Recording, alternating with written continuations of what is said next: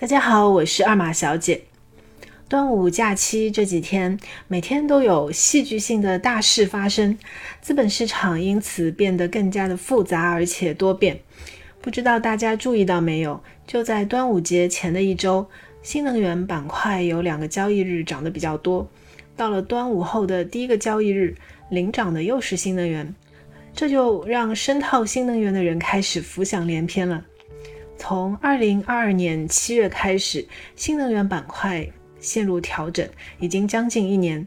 这一年以来，新能源相关基金跌得都比较惨。我看了一下数据，这一年里面，新能源基金只有两只有正收益，主要还是因为基金经理去买了其他的热门行业。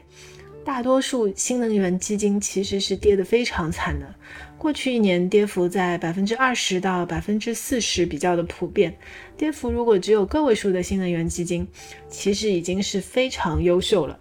所以呢，这个赛道在跌了这么多之后，现在开始慢慢有一些资金关注，也是很正常的。那么新能源下半年到底还有没有机会？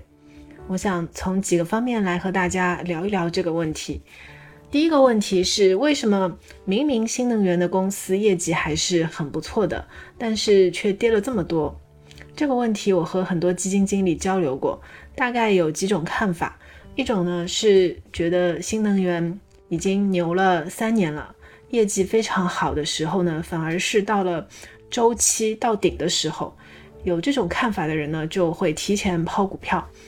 第二种看法是觉得新能源主要受到市场资金的影响，今年市场的资金其实是不太宽裕的，公募基金的发行非常的低迷，其他来源的资金呢增量也比较有限，而且前几年是新能源一枝独秀的状态，今年经济开始好转一些，就变成了百家争鸣，所以呢资金有限的情况下，市场上能买的东西多了。资金就需要再平衡，所以就会出现一些资金之前离开新能源去买更热门的行业的这种情况。第二个问题，现在新能源的基本面到底是怎么样的？和基金经理们聊下来的感觉，大家对新能源汽车是比较谨慎的，因为它的渗透率其实已经是比较高了。但是另外一方面，新能源里面的清洁能源，比如说光伏、风电、氢能，大家觉得发展情况还是很不错的。比如光伏，经过几十年的快速发展，现在已经是全球最廉价、最有持续性的能源。在俄乌危机之后，全球光伏需求的确定性非常高。现在的光伏产业链的盈利能力其实还不算很高，也谈不上高点回落。过去的盈利能力主要聚集在。硅料的这些环节，那么现在由于硅料降价之后，赚钱机会也匀了一部分到了下游的环节。还有呢，风电领域，海上风电的发展空间非常的大，靠近东部沿海，发电的稳定性又高。虽然现在的成本要比光伏高一些，但是实际上综合的社会成本和光伏相比，它的吸引力并不低的。所以呢，现在风电装机的空间还有吸引力是非常高的，也处在非常快速的成长期。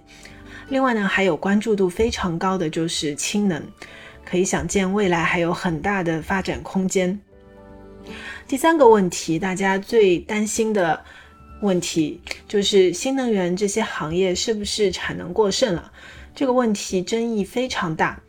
比如说光伏，一部分的投资者就认为光伏已经出现了过剩，但是呢，同时也有人觉得光伏已经进入了一个研发拉动、效率提升，还有成本下降的新周期，先进的产能会持续的涌现，盈利分层效应会越来越明显，这里面还会有很多的投资机会。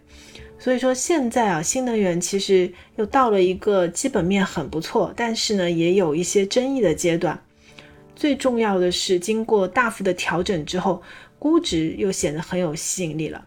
所以呢，今年其实特别是下半年，新能源大家还是可以期待一下的，特别是套牢新能源基金也是可以期待一下的。以上就是今天的分享。新来的网友记得关注我，也希望大家多多点赞、留言、转发支持，谢谢大家。